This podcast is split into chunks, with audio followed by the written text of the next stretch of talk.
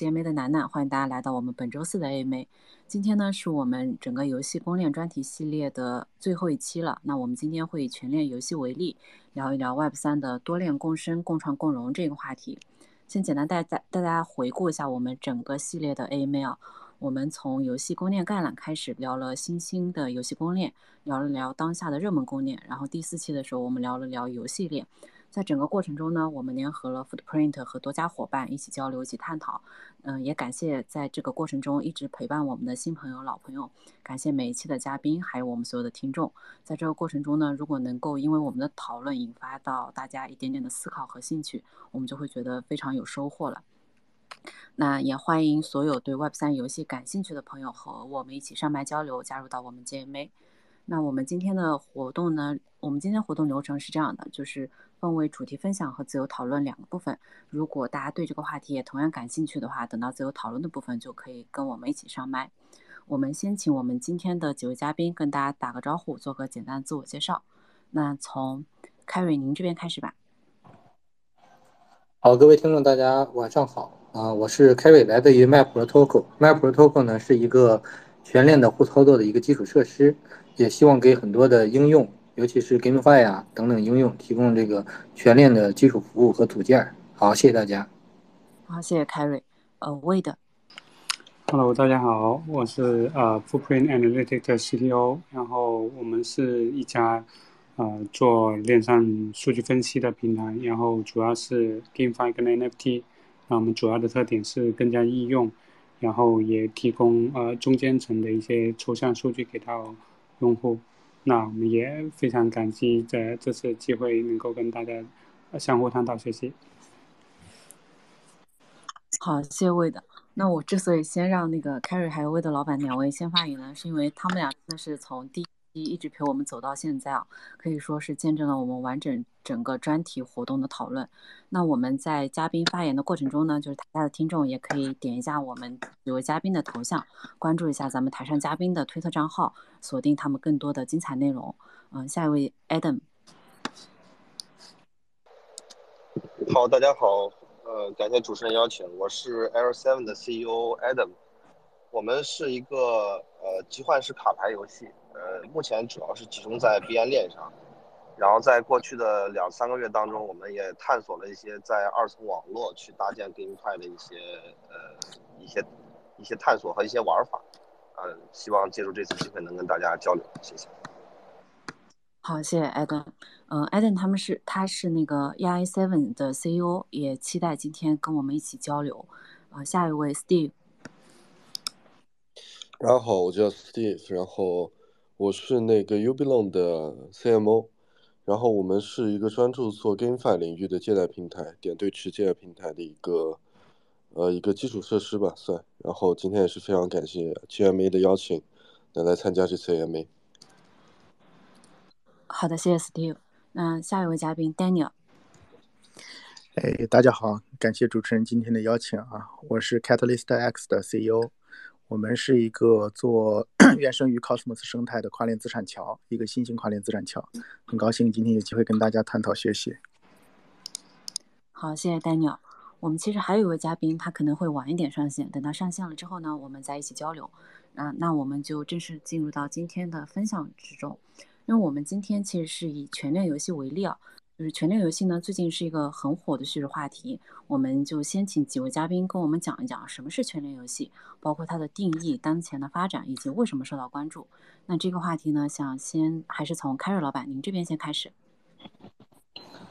好，大家好。那个全链游戏其实最近呢比较火热啊，大家都普遍认为好像全链游戏是二零二三年链游发展的新的方向。在我看来呢，就是全链游戏核心是要把游戏的这个核心逻辑要写在纯纯链上，是这样的一个全链游戏。就是之前有篇文章这么写的，但是我觉得可能还会有一些其他的一些方面，就是全链游戏可能是本身还能发在多个链上，就是可能全链游戏本身涵盖多链游戏的这么一个概念啊，这是我的一个看法。好，谢谢大家。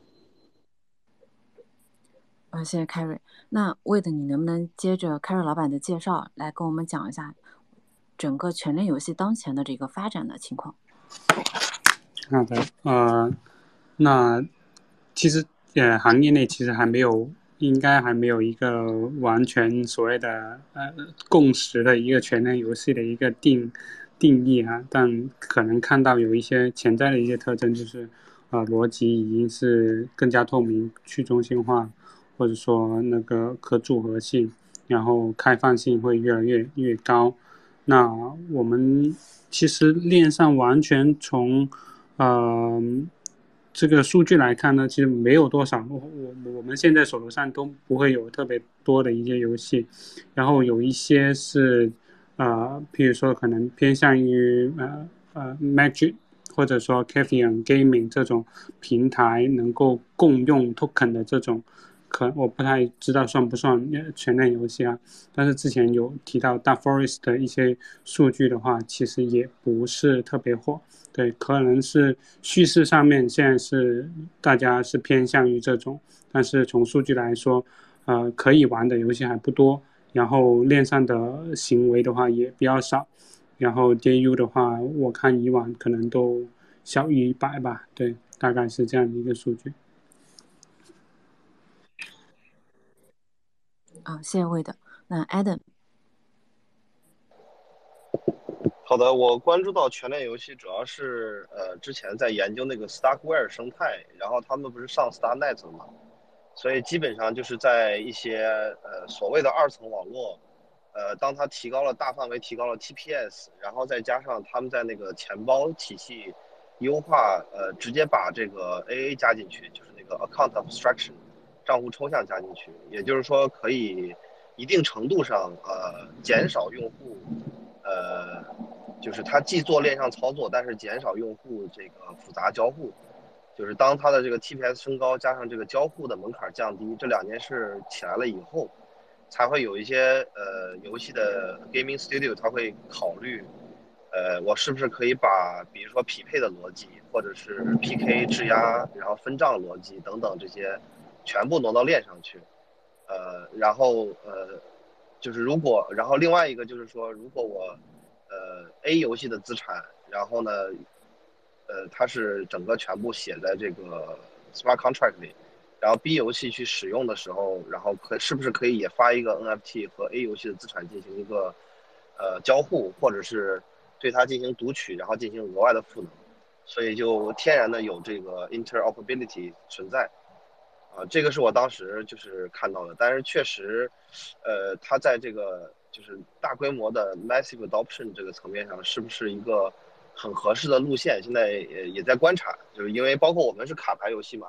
其实呃，在很多的这个游戏操作上，包括开盲盒、组合、呃 PK 等等，我们呃原本我我们目前是在 PVP 和 PVE 里头很多东西还没有写在链上，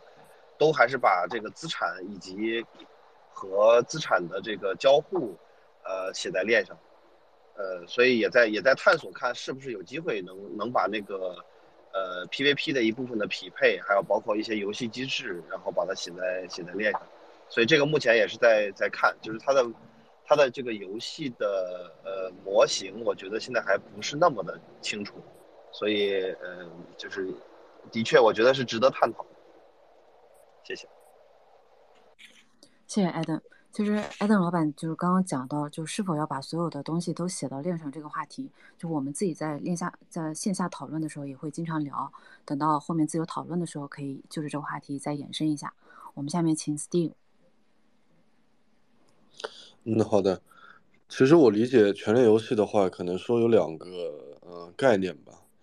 第一个的话就是说，它所有整个游戏的链上交互，所有包括。呃，你打就举个简单例子好了，比如说你打怪获得的金，或者说这个装备在到你呃背包的同时，就立即会体现到链上，就是所有在游戏内的每一个 step 都会体现到链上的话，它可以叫做全链游戏。另外一个的话，我理解可能说它整个游戏的这个生态是就是这个 E EVM compatible，就是它每一个链都可以实现交互，然后它也不存在就是你从通过哪一链去登录。或者去绑定的资产账号，它都可以在每一个链上，就是，呃，去交易或者说去那个存储。那如果是这两个概念的话，我觉得都可以叫做全链游戏。但是目前来说还是没有，呃，特别清晰的一个概念吧。然后我觉得更多的话是，所谓的全链可能是更偏偏叙事一些。然后它的一些实用性还有这个被需求性的话，可能也是需要后面再讨论一下吧。好的，谢谢 Daniel，。哎，我觉得这个前面几位同事都已经把全链游戏能覆盖到的方向都差不多的覆盖到了。呃，我个人呢，因为一些历史的这个工作原因，和很多头部的游戏制作工作室有过沟通，啊，包括原神、呃王者，然后呃传奇一系列的头头部的一些游戏工作室。那在曾经一段时间呢。呃，NFT 和收藏比较火的时候，在国内的概念里，这些游戏工作室或者大型游戏公司里，也是有一波人说讨论过，要不要做部分的链改，或者说出一款链游。呃，但其实现在这些上面所面临的问题啊，可能一方面还是在性能上。这个性能呢，其实嗯，不光不光嗯，并不简单，是说我们当下的这个阶段性的性能问题。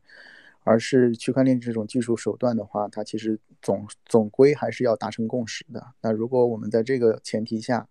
去聊全链游戏的话，也就是说所有的资产和动作都在链上记录的话，那在一些特别高频的游戏场景里，或者游戏的这个诉求比较高的情况下，是否这会是一个很经济的方式来实现这个东西？因为从我们的行业的角度来讲，我们希望有全链游戏，但从游戏的行业的角度来讲，全链这件事情是否真的有必要？这个是我的自己的一点感想啊。谢谢丹尼尔。其实 Daniel 提到链上交互这个词，的确是，就链上交互是否有必要全部上线，就的确是大家讨论的一个焦点。那另外就是几位嘉宾其实都提到了一个，就是说前链游戏还有个概念，可能就是说游戏在所有的链上，那可能就跟我们今天的主题叫多链共存、共创共荣这个话题契合上了，因为我们其实。从游戏公链概览一直讲到游戏链这个专题，然后在之前的分享中也有嘉宾提过，就是说未来它一定是一个多链共存、共创共荣的这个时代。那我们今天的台上的几位嘉宾是怎么看待这样的一个话题的？也请咱们的嘉宾跟我们交流一下。那这个话题呢，我们先从魏的您这边开始。呃。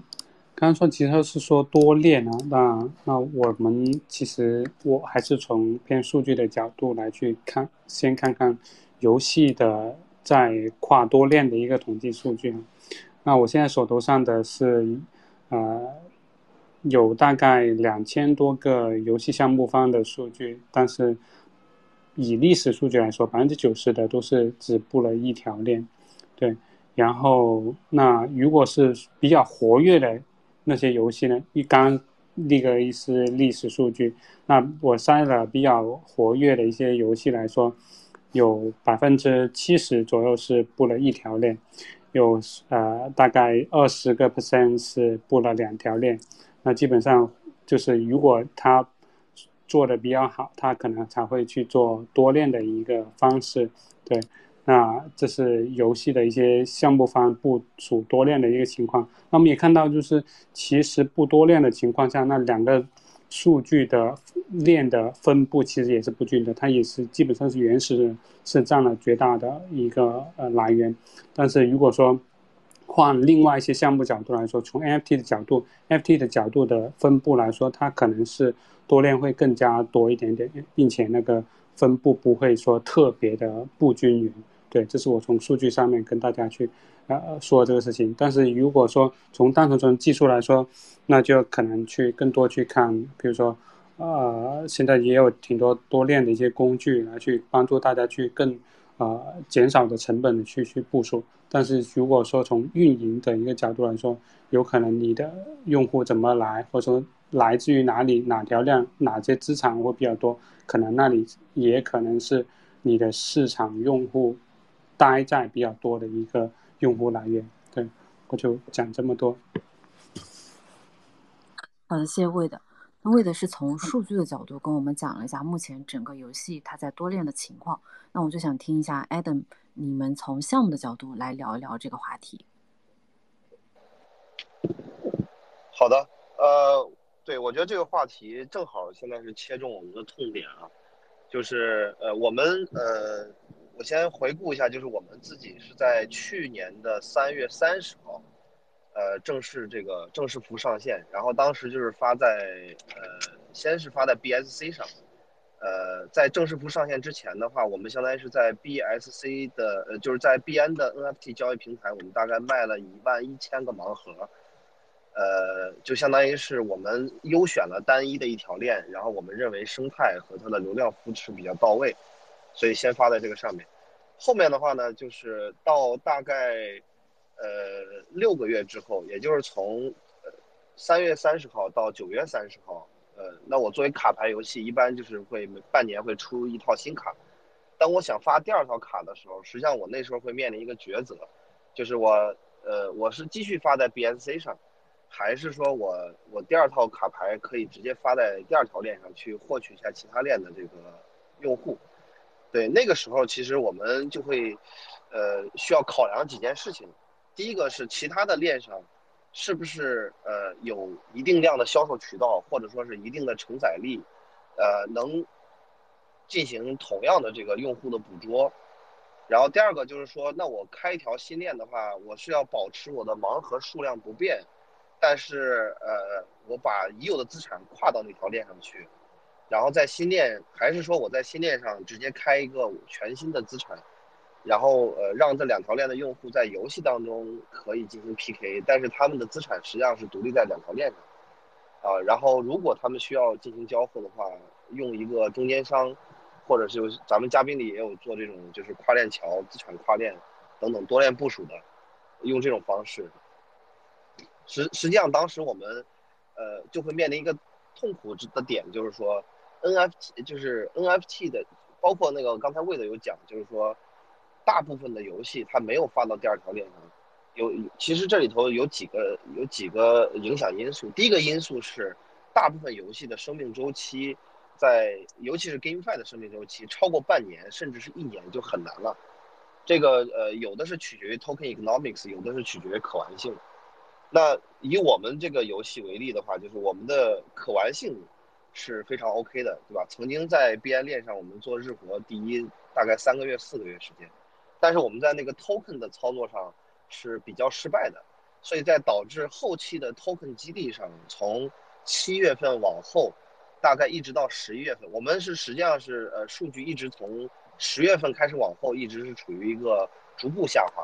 虽然说那个呃拉新啊等等这些东西，慢慢的就是呃玩法会比以前更多，但是还是逐步下滑。那这个时候我就出现了问题，就是我发在呃比如说我在 Polygon 上去发，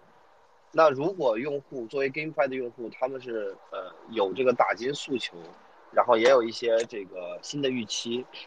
但是它实际上在这个 Token e c o n o m i c 没有解决的问题上，我发在新店对我来讲是没有意义的，啊，所以。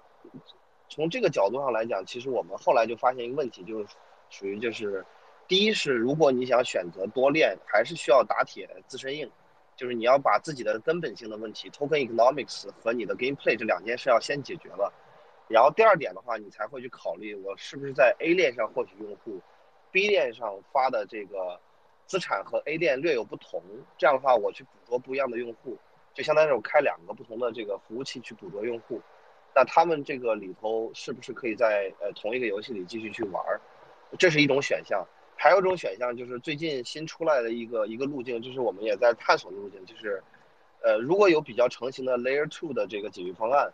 呃我们把一套同一套资产，比如说就是一万个盲盒或者是两万个盲盒固定数量的这个资产，发在一个 Layer Two 上。然后当他想去呃交易的时候，他可以通过 Layer Two 的一些合约跨到任意他想交易的，比如他想去以太坊，那他就从 Layer Two 再提到 Layer One。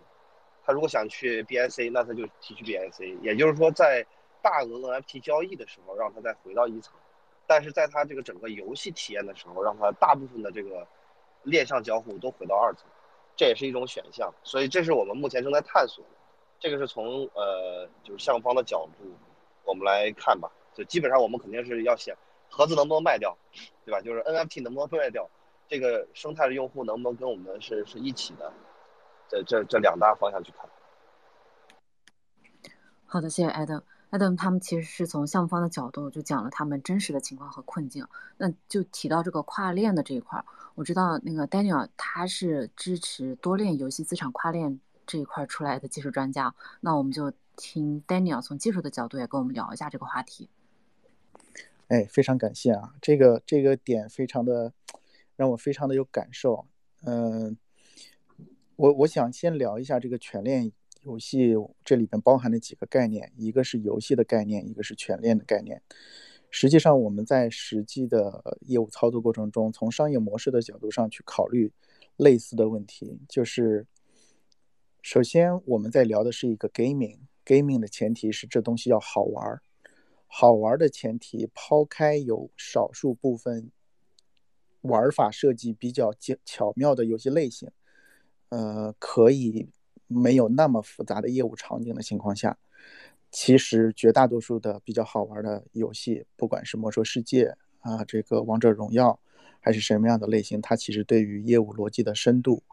都有一定的要求。然后刚才那个。Adam 老板提到的这个二层网络的解决方案，我认为是非常核心的一点。也就是说，我我们的基础基础假设是，如果这个游戏的好玩程度上，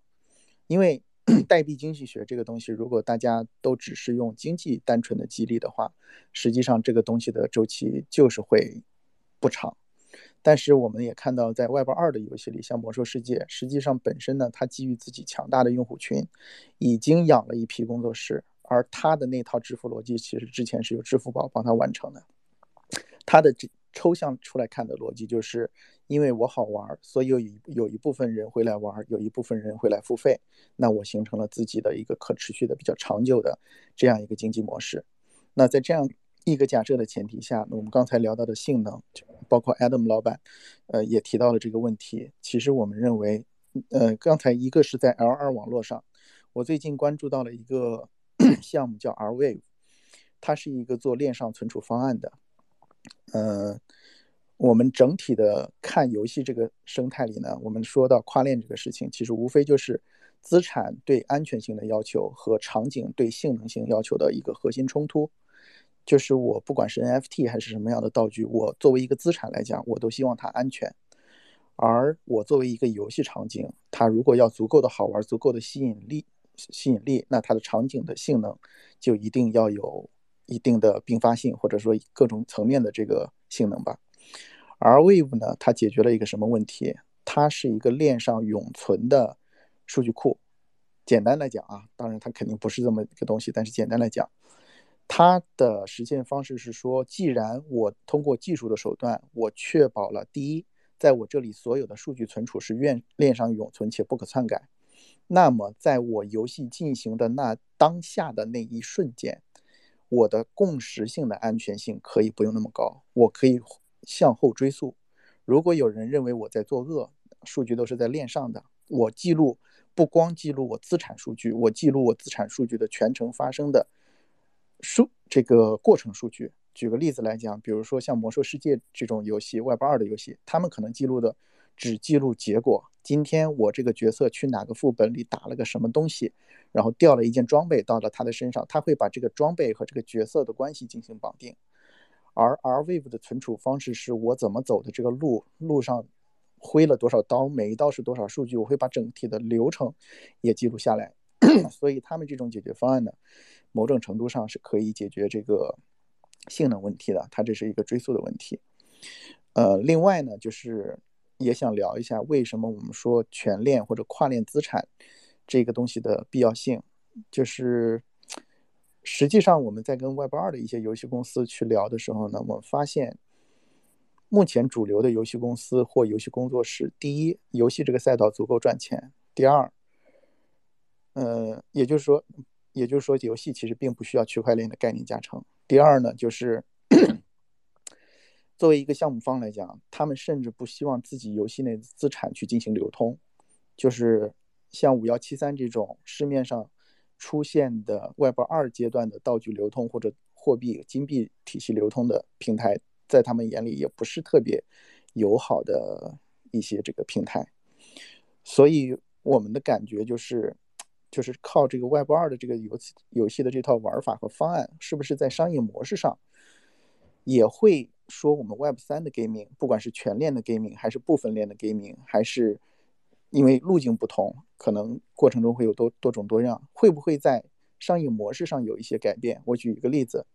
平台端的游戏在端游在 PC 端上的时候，《魔兽世界》它是一个非常好玩的游戏，但它一个月其实也就是七十五块钱的月卡，而手游它《暗黑破坏神》手游版其实它的当然游戏质量也是非常高的，但是它就有了很多种的各种各样的玩法。所以我们能看出，能看到的结果就是，现在目前上从商业逻辑上来讲的手游的盈利价值会远高于端游，这是一个我个人的一点一点点观察。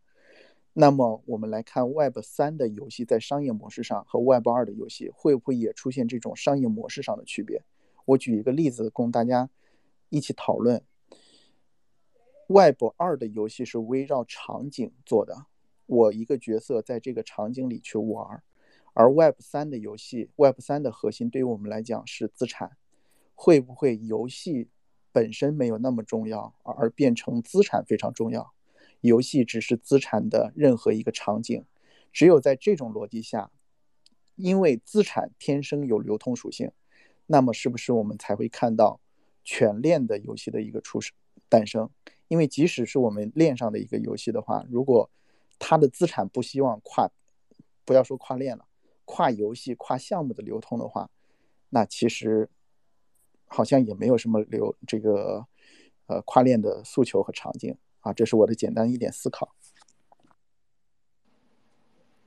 谢谢 Daniel，Daniel 提出了一个很有意思的观点，就是说，就 Web 三的游戏，它可能从 Web 二到 Web 三是整个游戏场景发生了变化。我觉得这个探讨的话，我们可以在自由交流的环节也请。嗯，艾登老板也发表一下你的观点。对，那讲到就是资产这一块，因为那个 Steam 他们是一个 GameFi 的资产借贷平台嘛，所以也请 Steam 你来聊一聊对这个话题的理解。啊，可以可以，没问题。就是我们怎么说呢？对于我们这个借贷平台来说，我们去看这个游戏的资产，还有它所谓需不需要全链和不需要全链，其实我们对这个的话是没有呃特别的一个偏好。但是就我个人来说呢，我个人觉得就是只要这个链能承载它游戏的内涵，能承载它游戏内部的一些那个交互，没有问题的情况下，我觉得其实可以不用全链，因为这个的话，其实首先第一，在一个链已经能就是帮助游戏完成内部所有需求的时候，它为什么还要去另外一个链呢？或者说是另外一个链的生态跟这一个链本身是一点都没有交没有重叠没有交互的嘛？这个是个问题，然后第二的话，我们也发现，游戏本身的这个怎么说呢？它的 ecosystem 应该跟它的那个在的那个链的 ecosystem 是分开的，就是这两个生态位，我觉得不是说所谓的一个绑定，并不是说，嗯，打比方，并不是说以太坊现在的价格高低会对以太坊上面的游戏产生什么影响，是百分之百不应该有影响的。只要以太坊还在那个，呃，为游戏提供这个基础设施的那一天，那。这个游戏就应该就是在这个以太上、以太坊上以一个正常的一个姿态、一个健康的姿态向下运营下去，然后它的资产和它的生态是不会受到以太坊任何一点影响的。这个就是我们觉得，呃，就是 Web3 Gaming 应该是这样的一个形态。然后另外一点的话就是说，为什么要把这个，嗯，为什么要把这个游戏做到全链？可能的话，其实说句实话，以我们自己的观察的话。呃，以前的很多例子都是不太好的，就是因为就是嗯，说直白一点，就是很多项目方是在一条链上它 fail 掉了之后，它并没有把这个嗯游戏持续的运营下去，或者他说他卖的那个情况不是很理想，那这样子它可以重新包装一下这个呃卖的一个逻辑，然后去另外一条链上再卖一次。所以说这个的话是从这个营收角度来说，对于项目方是呃有去换链的一个。一个动机，有去换链的一个动机，但是从就是这个业务本身来说的话是没有太大的一个增长的，所以说是当一个项目真的大到了就是需要全链去承载，然后也能吸引到全链的一个用户的时候，那么就是我觉得这个是怎么说，就是水到渠成的一件事情吧。然后这个的话，我们是呃我们是这样看待这件事情的。然后另外一点的话，就是说到这个资产的问题。就资产的话，我们希望说，不管就是项目在哪一条链上，都希望它的资产呢是以一个相对来说，以一个稳定和那个健康的价格，就是一直可以呃呈现在市场上面的。那这样子的话，我们会呃就是用很多的一些数据还有算法去，嗯，怎么说内部先筛一遍或者选一遍，说这个资产其实是我们可接受的一个优质资产，而跟它在具体在哪一条链上是呃没有太大关系的。然后这个就是我们这边对，可能说是对这个呃 topic 的一些看法吧。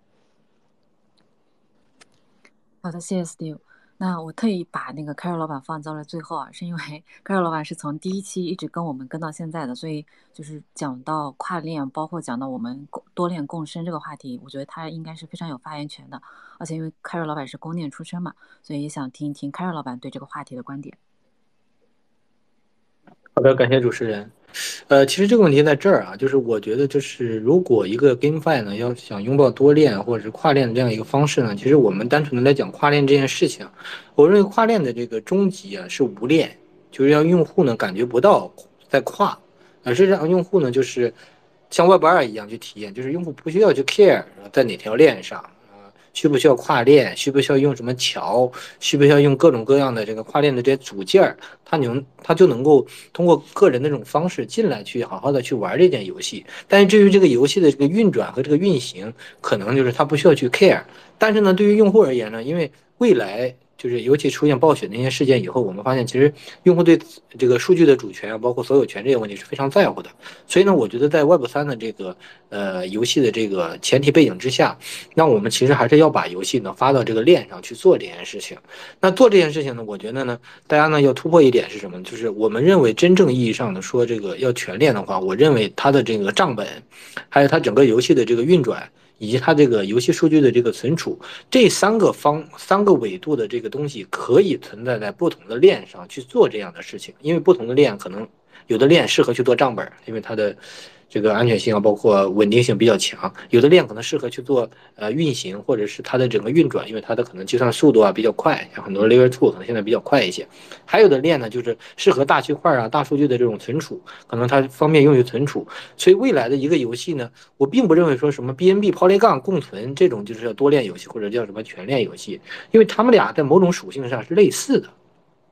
他们俩可能就是因为盖子费比以太坊低，然后呢，好像用户量稍微多一点，然后大家就去发。但是说拥抱了这两点，就是全链游戏或者最适合游戏的一个业态。我认为未来不是这样的，就一定会有一个就是结合这个去中心化分布式账本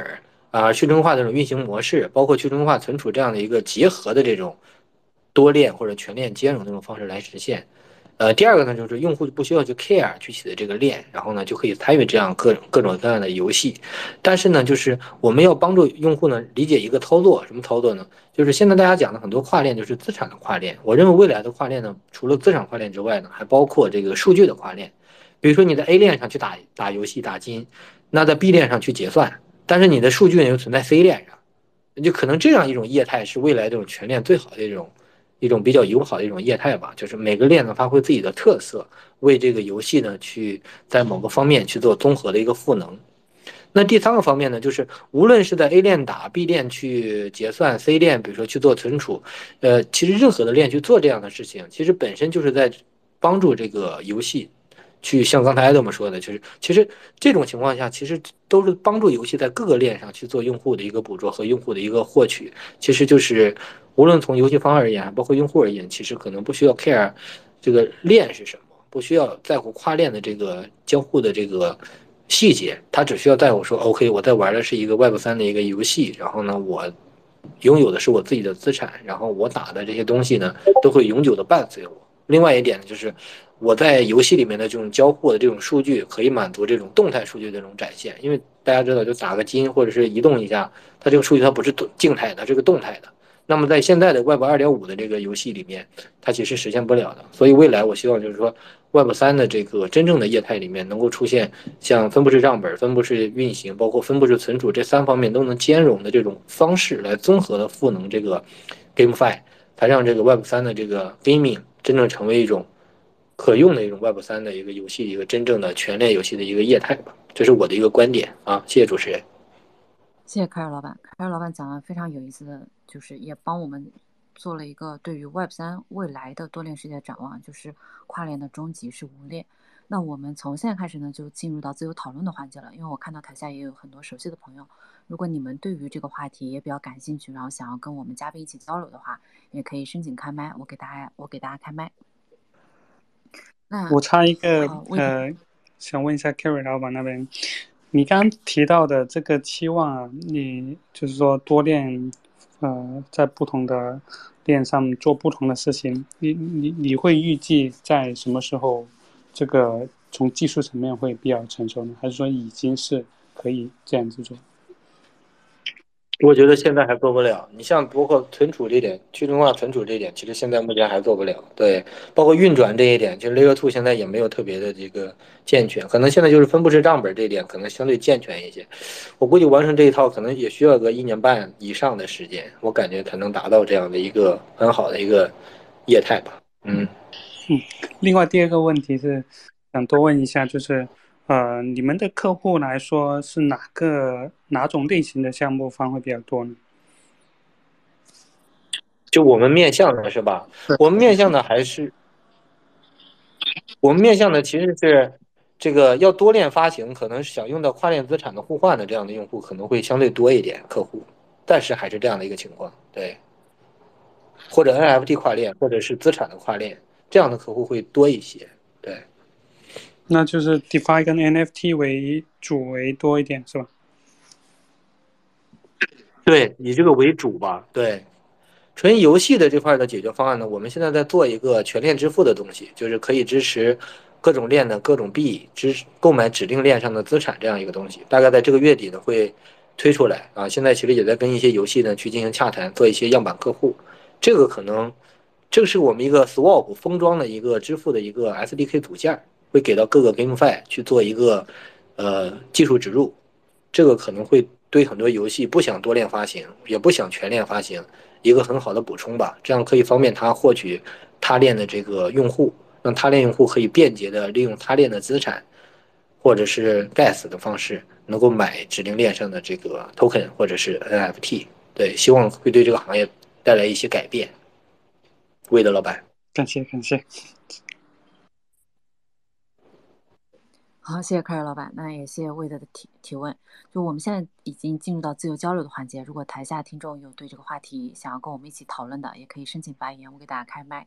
那我想再补充一个问题啊，就是说刚刚我们前面都已经都提到了，就是说 Web 三目前游戏它的 Fi 的属性是非常强的，那怎么看待整个 Web 三？游戏未来的这样的经济之路呢，包括就是我们这两天很火的一个事件，就是硅谷银行暴雷，呃，硅谷银行倒闭这个事件嘛。那如果从这个事件来看一看 Web 三游戏未来的经济之路，大家有什么想要跟大家一起分享的？那这个问题，我想先听一下，呃，Steve，你这边的观点。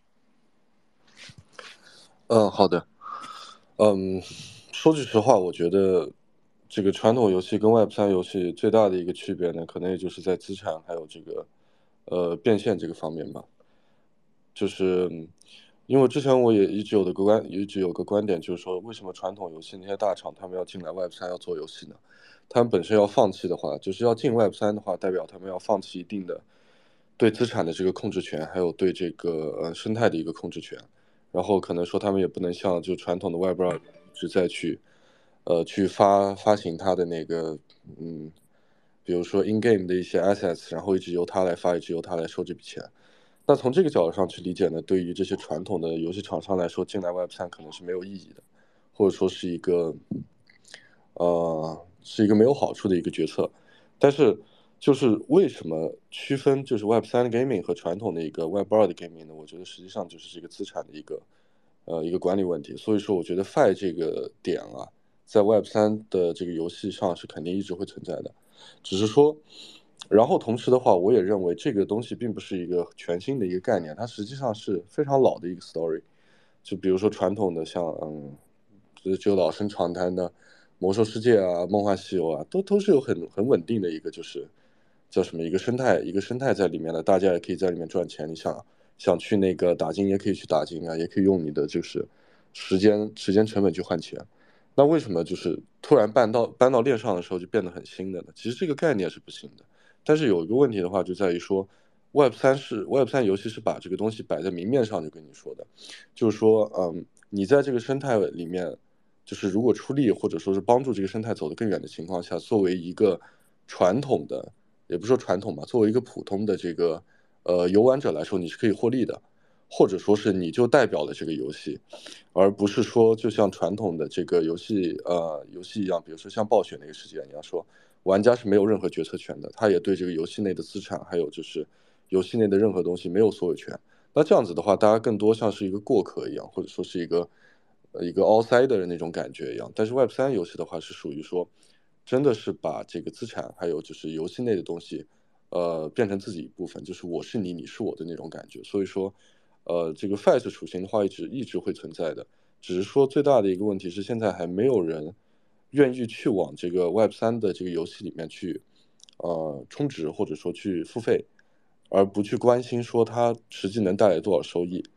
因为这个的话，嗯，可能原因是因为现在游戏还没有好玩到一个地步，或者说有可能有别的很多原因。但是最重要的点的话，可能是因为现在游戏确实还不够成熟。如果说是对于我个人来说，如果有个 Web 三游戏它确实够好玩，那么我不介意就是往里面，比如说充蛮多的这个 U 啊，去购买它的资产，还有去购买它的就是这个人物啊、装备这些东西都是。呃，非常就是怎么说呢，一个 logic 的一个事情。所以说，呃，我个人的看法的话，可能说是现在需要等一个真正的，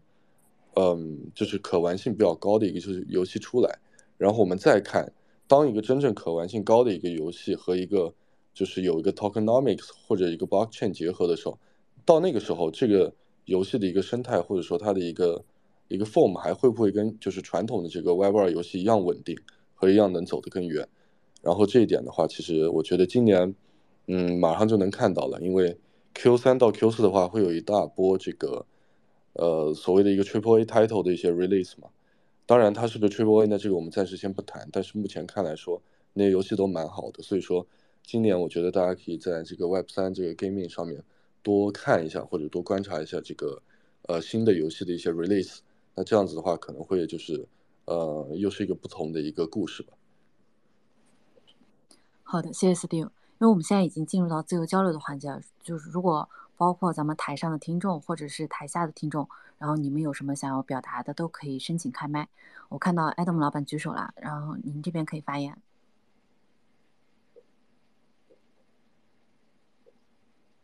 Hello，Adam。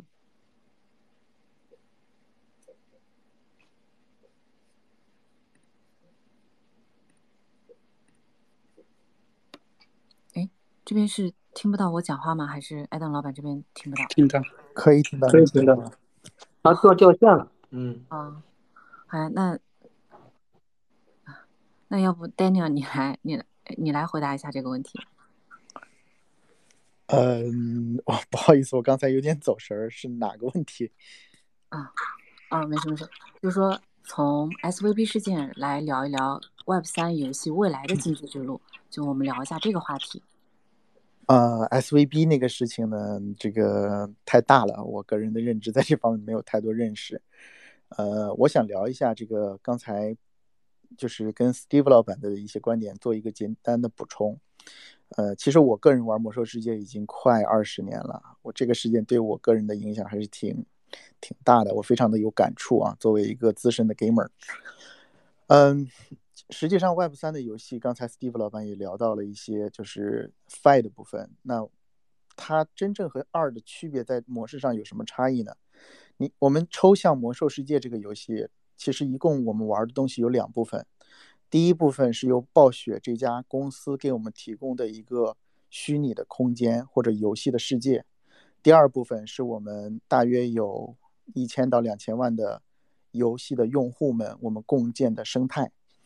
然后实际上，暴雪呢，他们赚的钱是赚的哪一部分？他们在海外是那种售卖制的，他们可能就是把第一部分的这种场景开发费用给回收了，然后他们持续的收入可能更多的部分，直接或间接的来自于就是第二部分的这个玩家所生成的这个生态的部分，以及它产生的流量和交易量。那如果我们用一个 Web 三的方式来解决这个问题，或者来替代这套思路，会变成一个什么样子的呢？是不是就会变成，以及为什么那么为什么我们说 Fi 的这个东西用 Web 三的这个方式会更好？那是不是说，比如说我如果就算我只是一个游戏游戏的打金工会，我在 Web 二的游戏里，魔兽世界里，我只能赚一点点钱，因为我赚的就是我的这个辛苦钱嘛。我花两个小时去打金，我花一个小时陪你去打副本，你给我个五十块钱、六十块钱，市场价格也差不多就这么多。还是说我在一个 Web 三的游戏里，因为 Web 三和 Web 二，我认为在这个模式上的最大区别是，第二点，我认为是一个游戏的网络效应，就是生态价值。而 Web 三的游戏是可以和 Web 三的所有的游戏的参与者，或者是建建造者，或甚至是玩家共享它的网络价值。那从一个简单的打金工会的角度来讲，我肯定愿意在这样的一个生态里去进行去进行工作，去完美它，去迭代它。因为以往我只能赚辛苦钱，现在由于我的辛苦所衍生出来的网络价值也进入到了我的我的收入里，那我肯定这个收入就不一样了。所以我觉得这一点还是非常有意思的一个点。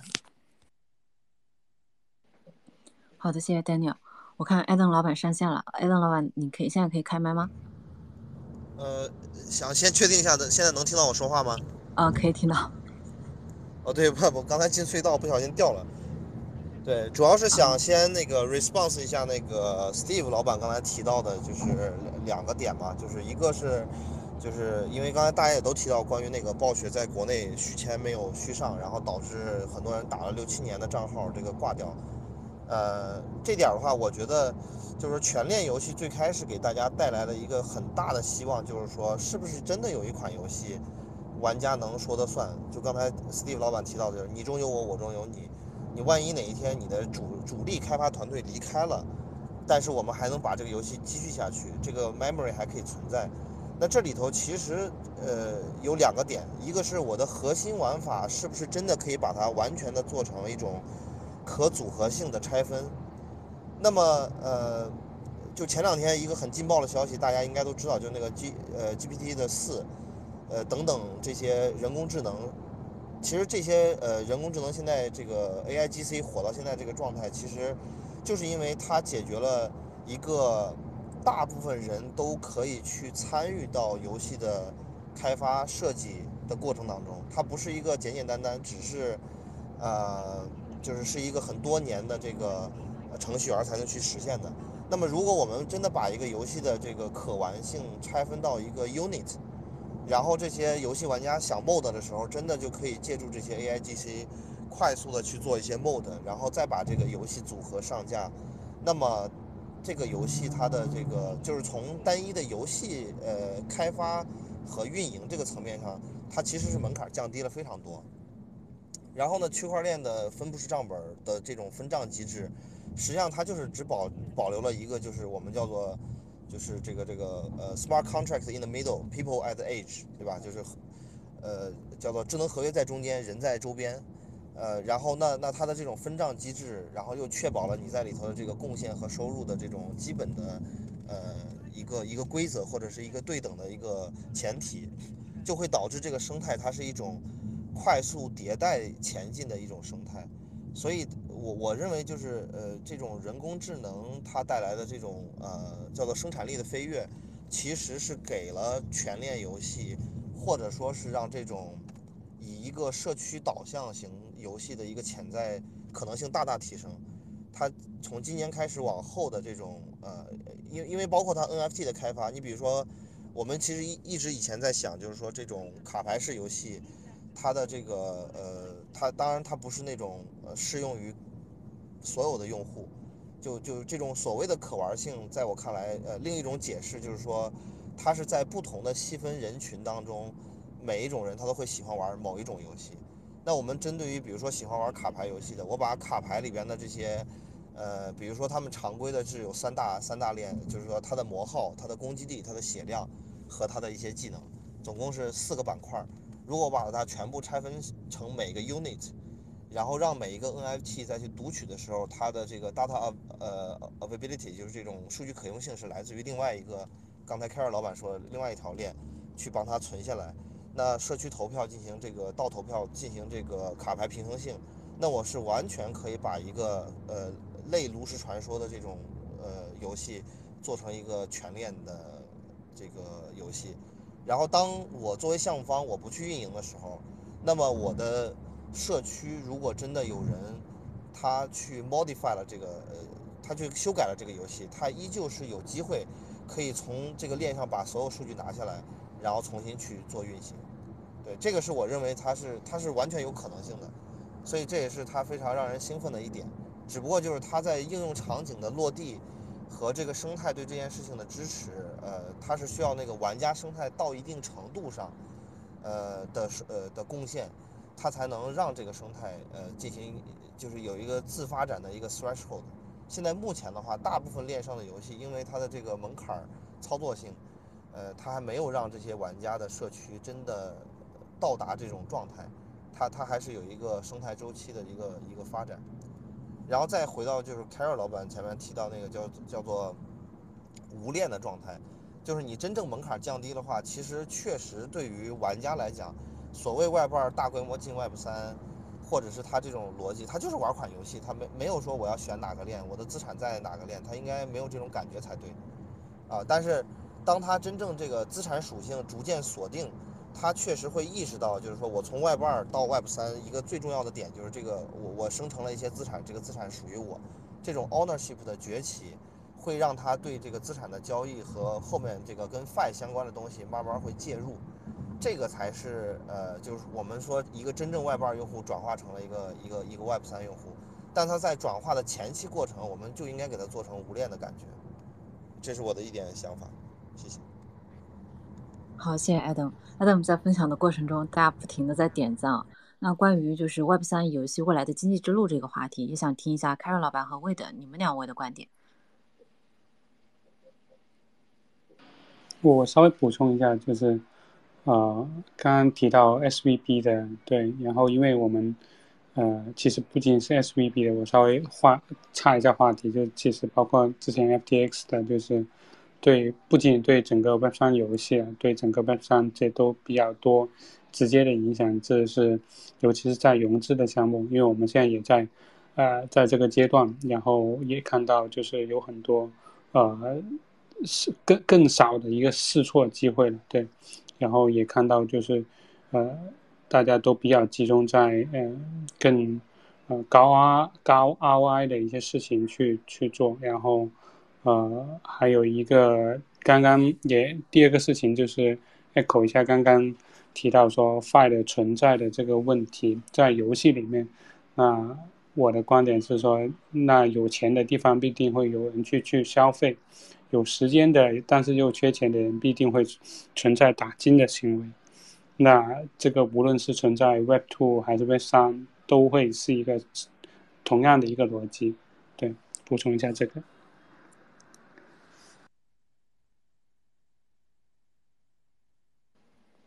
谢谢魏的，呃，凯瑞老板，这个问题是聊一下那个 Web 三游戏的这个经济之路是吧？嗯，对，是的。这个问题说实话没有太理解啊。对，什么叫未来经济之路？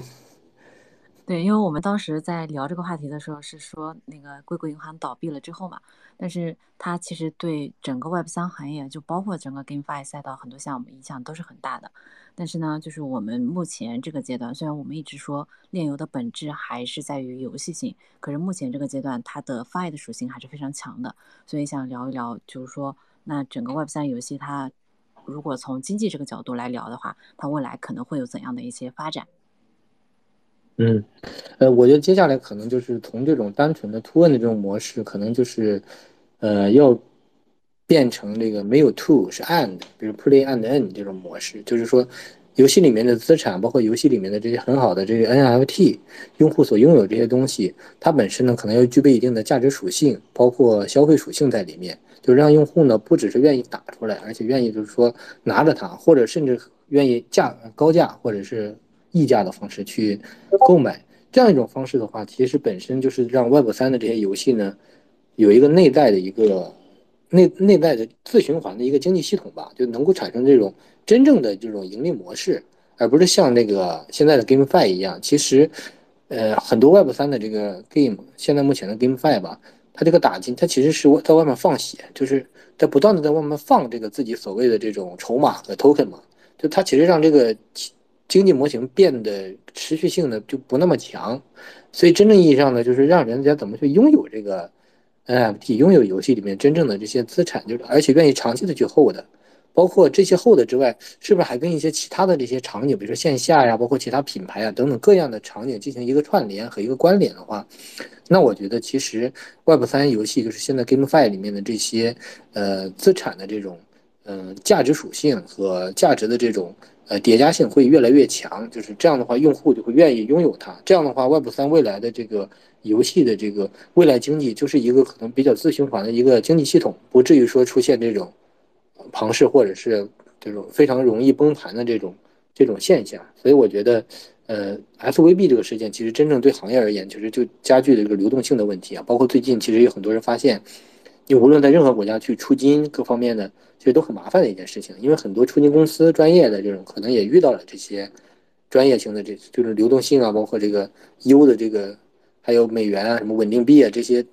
兑换的这些危机吧，也有这些问题。所以我觉得就是说。你作为一个 Web 三游戏，你一开始不要瞄着投资融资去，你要瞄着说，哎，我里的内在的经济系统怎么能支持它运转，包括能产生自己的盈利模式，甚至能跟其他的场景相关联，增强它的一个价值属性。我觉得这个可能是未来 Web 三游戏的未来经济之路吧。嗯，这是我的一个观点。好的，谢谢凯瑞老板。那我再提醒一下咱们台下的听众，我们现在已经进入了自由交流的环节。就如果大家对我们今天讨论的话题，或者对于我们台上的嘉宾有想要一起交流的，也可以申请开麦。嗯，如果大家没有的话，我其实还想呃请教 Adam 老板一个问题啊，因为前面那个呃 Daniel 他在讲说，从 Web 二到 Web 三，可能更多的是场景发生了变化，从围绕场景到变成了围绕资产，而且就是你们作为一款就是。已经比较成熟的，或者就是，而且就是已经比较成功的这种 Web 三的项目了。那你们有没有感受到，就是 Web 二和 Web 三它显著的一些变化，以及就是你们对于这些变化有哪些具体的方式去调整？好的，呃，谢谢，呃，主持人。其实当时他提到了这个点，我我觉得这是所有 Web 二团队进 Web 三里头非常不适应的一个点。就是 Web 三的游戏就是围绕着资产呃来转的，就是当当然这所谓所谓这个 Fi 和打金呃而去的，但是它是一定会把这个就是游戏里边所生成的这些道具所生成的甚至是身份，以及是他们累积出来的这个呃游戏的呃就排名。和和他们这个我我们所谓的叫做呃 gaming tracking record，这些都是呃重中之重，呃也就是说你你围绕着这些东西，你才可以呃做一些我们叫做资产的可组合性。DeFi 它其实呃就是做资产的可组合性嘛，其实在游戏当中也是一样的，有了可组合性以后，你才能再去围绕它去创建一些场景。那嗯。之前在辩论全链游戏的时候，其实有一个最经典的场景，就是说，呃，叫做 Battle to Play。实际上，这个我们当时呃最开始做这个游戏的时候，我们就会去做这种叫 Battle to，呃，就是属于叫做质押 PK，就是 A 玩家和 B 玩家在 PK 的时候，呃，他们要先质押一些 token 或者是质押，呃，我们当时有第二第二个场景没做，就是质押 NFT，然后进行 PK，PK 完了以后。呃，赢者拿一部分，然后呃，这个我们再去提取一部分的比例，然后进入 treasury，然后希望它做成一个这个叫做呃叫做可持续的这个叫呃内耗系统或者叫内卷系统，就是 A 玩家和 B 玩家卷起来，这样的话他们。把那那他们这个呃自己的一些资产拿出来，这个相相互之间 PK，但是这个时候呢，也碰到一个很有意思的事情，就是属于是你会发现剩下的话就只有高手 PK 了，新手就不愿意进去 PK，因为他知道自己一定输，所以这里头其实，在那个游戏平衡性设计，呃，就会涉及到了一些呃新的新的这个一些议题，就比如说我可能要要创建一个呃决斗场，这个决斗场是 A 和 B 进去。他们获得的这个呃卡牌不一定是他们充钱买来的那那一套卡牌，而是根据它质押量大小，随机投放卡牌，然后他们在基于投 A 和 B 拿同样卡牌的时候，在同场竞技，这个时候他就能 PK 出他们的一些水平的高低，那它的这个随机性和它水平高低，呃，在里头进行了两者的匹配，然后还可以再做做到一点呢，就是说，比如说我打到一半，就像德州一样。A 觉得我快赢了，我可不可以加注？然后 B 的时候，呃，B 再去操作的时候，他可以选择跟注或不跟注，然后进行一些这个，这这些都是围绕着这个所谓的这个资产类型，或者说是，呃，一些叫做叫做呃，就是它的这些新新的这些呃呃，怎么说，就是以以资产为为中心的一些玩法的一些设计，这个是在。嗯，就是 Web 三里头，就是是可以做到，怎么说呢？就是前面我讲到可组合性了。其实我我觉得就是说，如果把这个可组合性，呃，我把它切到最小单元，然后把这个可组合性开放给玩家，玩家可能靠社区筛选出来玩法，比我们筛选出来玩法可能要更靠谱。然后我们就优胜劣汰，然后看看什么样的这个呃 mod 出来的玩玩法更好，然后我们再把这个。推广资源给到那样的玩法，这个是我们接下来希望探探索的路径。谢谢。好的，谢谢 Adam。呃，那看一下其他嘉宾有没有想要呃交流的。那个 Adam 老板啊，我曾经想过一个场景啊，当然你考虑一下可不可行啊？比如说魔兽世界的这个竞技场。竞技场呢，首先它的游戏性是相对来讲比较公平的，或者平衡性做的还算可以的。那如果我们用 Web 三的这种经济机制的话，比如说双方 team 在入场的时候消耗门票，每张门票值一块钱，赢者可以拿走一块五，然后零点五进这个奖金池，奖金池按照赛季那 top 多少名可以来分。这种的话，其实平衡性在游戏的平衡性上来讲。啊，就是游戏内容自己做了，然后，呃，我们其实只要解决一个排位机制的问题就好了。而排位机制呢，实际上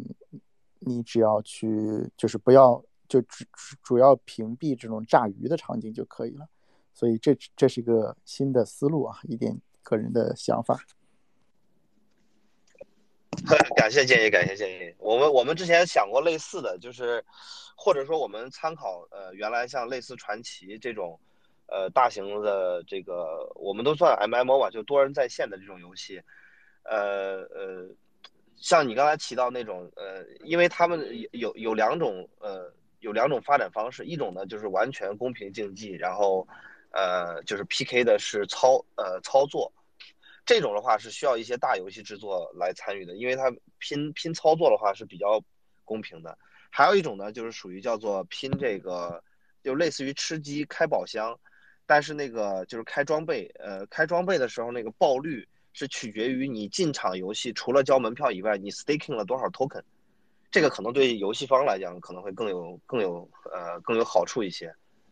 对，这个这个也也是也是就是基于你这个东西可以延展出来一个。确确实实，但是因为我们本身现在手头有的这款游戏，它不是一个多人竞技游戏，所以这块儿我们之前有想过，但是还没有那个还没有就是在其他游戏上尝试过。当然，我们今年的话，Team 我们 pipeline 了有四五款游戏，其实现在呃就是会有一些这种多人在线的游戏，就会考虑用到类似这种呃竞技场。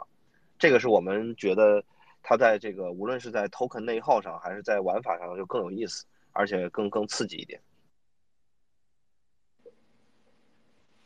谢谢 Adam，也谢谢 Dan Daniel 的发言。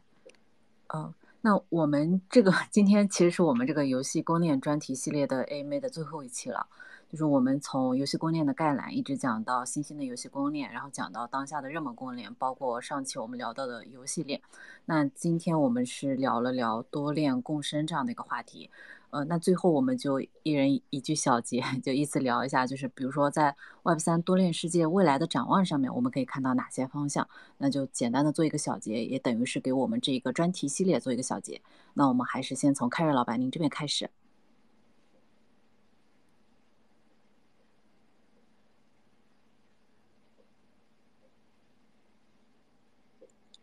可以听到我讲话吗？Hello。嗯，我可以听到你讲话。小结一下是吧？嗯。对，是的，我们就最给最后这个专题系列，然后来一个小结。嗯。对，我希望就是所有的这个做游戏的好好做游戏啊，做 Fi 的好好做 Fi，就是如果要融合的话，大家发挥优势，然后呢，把权力游戏呢真正的给干好啊，不要把 GameFi 变成 Fi，也不要把 Fi 变成 Game，大家还是要想想游戏的出路在哪里，它本身还是个游戏啊。对，好，谢谢大家。谢谢凯瑞老板，Wade。我谈谈我自己个人玩游戏的感受，我也可能是会，呃，轻度氪金，对，然后为一些好玩的游戏会轻度氪金，对，然后但是只存在呃好玩的游戏里面，对，然后其他不好玩的话，我也会远离。然后如果有些是有呃有休闲属性、有社交属性、有健康属性的，我也会轻度氪金，对。以这么一点游戏玩家的一个代表来说一下期望，嗯，是吧？好的，谢谢魏的 Steve。哦，喂喂喂，可以听到吗？啊，可以听到。对，是这样，就是其实刚刚 Adam 跟 Daniel 有个点，我觉得还就是说的蛮有意思的，两位老板，就是我觉得 GameFi 未来的一个路径的话，可能会比我们想象都更精彩一些，因为我觉得。它的这个把这个整个经济系统给它打开给用户的话，会产生一个什么效果呢？就是原本不是职业化的东西变得职业化了，原本不能就是大规模变现的东西可以变得变现了。在 Web 三的这个领域的话，那像我们之前看到的很多东西，可能大家一开始并不是觉得很在意或者很有潜力的东西，比如说 Pay One，比如说呃职业选手，就是这类型的东西的话，当每一个生态位都可以把它就是 scale up 的情况下，或者说都是一个可以一个正式的一个怎么说一个商业逻辑去变现的时候，那有没有一种可能，就是每一个生态位它的这个体量或者说它能带来的更精彩的东西，都会比现在就是现有的游戏还要多得多得多？那如果是这样的情况的话，我觉得这个想象空间还是蛮大的，因为实际上 Web 二就是呃怎么说呢？它很多像大家现在看的就是比如说这个。呃，比如说职业联赛啊，比如说这种专业的一些陪玩软件，或者就是还有很多更多的一些什么 YY 小的频道、大频道主播，其实它也就是把所谓的一个呃小小的一个一个链接口吧，或者说一个小的一个生态端，把它变得可变得就是可以变现了，或者说可以就是以一个规模化的形式去做了。但现在 Web 三把每一个这个端口都打开的话，那其实未来的空间还有整个想象力是蛮大的。我觉得这个是呃一定值得期待的一个东西。好的，谢谢 Steve Daniel。呃，全链游戏以资产为中心，以游戏为场景，Play and Earn 的一些游戏会是我们的未来，以及给大家留一个想象的空间。未这样的未来是会像 Web 二游戏那样，由一些大型的中心化的游戏公司中心化的产生。还是它会有不同的去中心化成长道路，像 DeFi 一样。谢谢，谢谢 Daniel。那我们前面几位嘉宾其实都对未来的 GameFi 游戏提出了巨大的想象。那今天我们作为唯一一个游戏项目方，Adam，嗯，你来给我们做个小结。对，好的，感谢各位嘉宾，感谢主持人。我觉得我先给同行这个呃也共勉吧，因为我觉得今年的整个经济形势啊还是非常波动的，所以一大家还是这个做项目的都是要广，我们叫什么高筑墙、广积粮、缓称王，然后呃这个是是先生存下去，然后才能见到明日的太阳，然后第二就是。呃，之前有提过，就是说我们整个行业带量最开始承担着承担这个大任的是交易所，然后后面的话会有这些 DeFi 的项目，然后包括现在公链的项目和各种基建层出不穷。呃，真正我觉得 bridging 呃更多的用户进来，或者说创建更多的场景，还是在游戏上是一个非常大的突破口。呃，所以我觉得这个在。